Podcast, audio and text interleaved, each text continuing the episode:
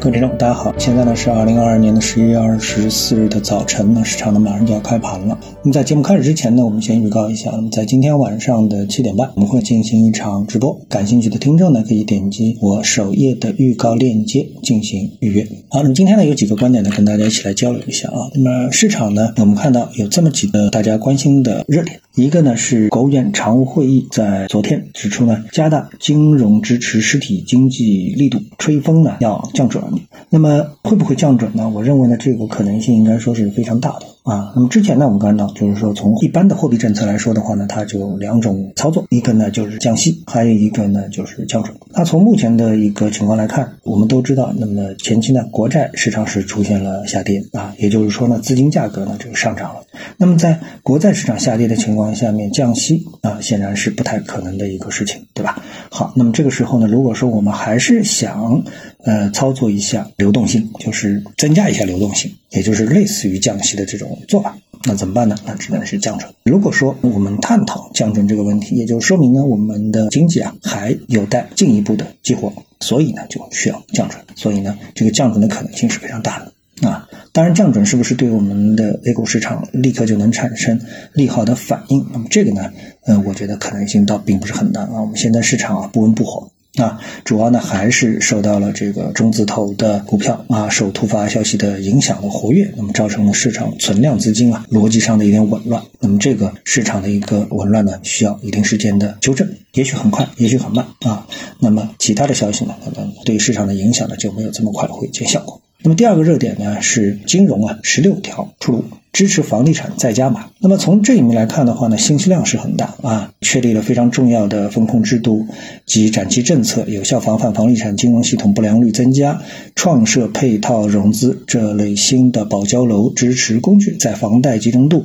管理政策方面延长过渡期，对于。当前房地产市场会产生积极且重要的影响。那么，到底最后结果是不是这样呢？那么，在这之前呢，我们对房地产市场呢也做过一个解读啊，就是简单而言啊，我们把事情都简可以简单化，就是简单而言，房地产市场呢，它就是一个买卖双方的一个市场，跟股票市场一样，就是由买卖双方决定的。那么，我们一般的这个政策啊，无论是股票市场的政策还是房地产市场的政策，一般的这个政策啊，只能针对卖方。对买方来说的话呢，想要政策发挥力度，其实是难度比较高的啊。如果买方想买，你也压不住啊；如果买方不想买，那你逼着他去买，这可能性也不大。那么现在呢，我们说这些政策其实呢，主要的目的都是稳定房地产市场啊，而并不是想让房地产市场呢这个进一步的，特别是房价啊进一步的一个走高。所以呢，如果在房价不走高的一个情况下面，对于投资盘。啊，就是投资房产的人的吸引力度是不大的。那么对刚需来说的话呢，其实刚需不管你怎么情况下面，刚需总是存在的啊。所谓的保交楼，再怎么说，从大的统计的一个角度来说，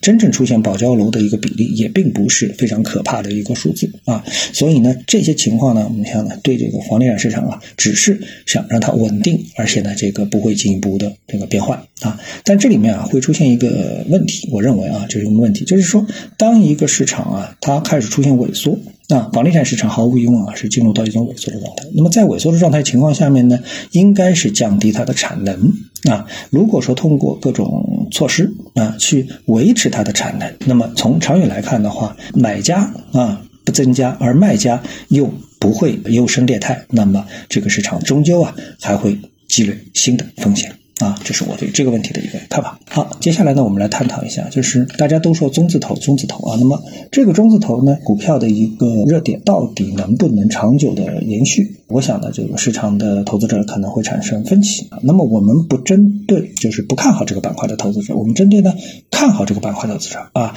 假设你看好这个板块，那么你会怎么样去选择这个板块当中的投资的标的呢？那我认为其中呢，其实呢，这个市场啊，经过统计已经给出了一部分的答案，一部分呢。就是破净，所谓的就是破净资产，然后呢，还有呢，就是股息相当高的。那么这些上市公司，毫无疑问啊，这些央企也好，中字头也好，就是说提高它的估值的认知啊，无非就是在这样的一个板块当中啊。数据显示呢，截止到十一月二十二日收盘，一共呢有六十五家央企是处于破净的状态，其中呢二十九家 A 股的最新的股息率啊是大于百分之三。这二十九家公司呢，主要集中在银行、钢铁等行业啊。六只破净的。银行股的平均的市净率呢，只为百分之零点四七，也就是说它的股价是它的净资产的一半不到啊。股息率呢是达到百分之六点七八啊，其实这已经是相当相当高了。那么这个也就是我之前为什么说持有这一些股票的。啊，大资金，比如说国家队啊，主要是冲着它的股息率来的，并不是冲着它的波动率来的啊，就是这样一个道理。因为它的股息率确实是非常的高，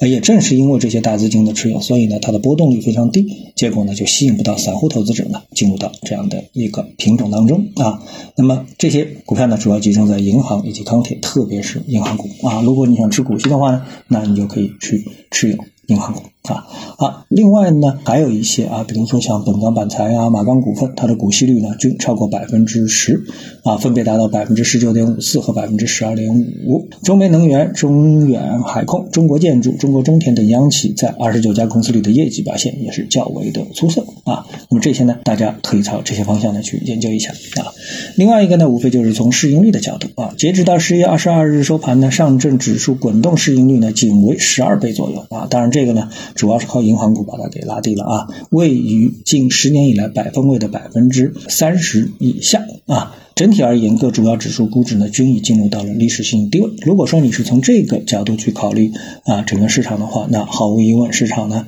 有它的一个投资价值啊。那这样的话算下来呢，结果呢我们看到啊，从市盈率的角度，投资价值呢还是集中在银行股当中。比如说江苏银行最新的预测市盈率呢是四点二三倍，是在榜单中最低的啊。其他呢也是一大堆的银行啊，除了银行之外呢，我们看到有包括像广汇能源、江特电机、双星新材。等等，那么他们的市盈率呢，可能呢也相对比较低一点啊。这样的一些票，如果说你相信中字头板块能够成为一个持续热点的话，那无非啊，我们刚才说了，从市盈率、从市净率，然后呢，还有呢，从这个高股息这样几个角度进行一个选择。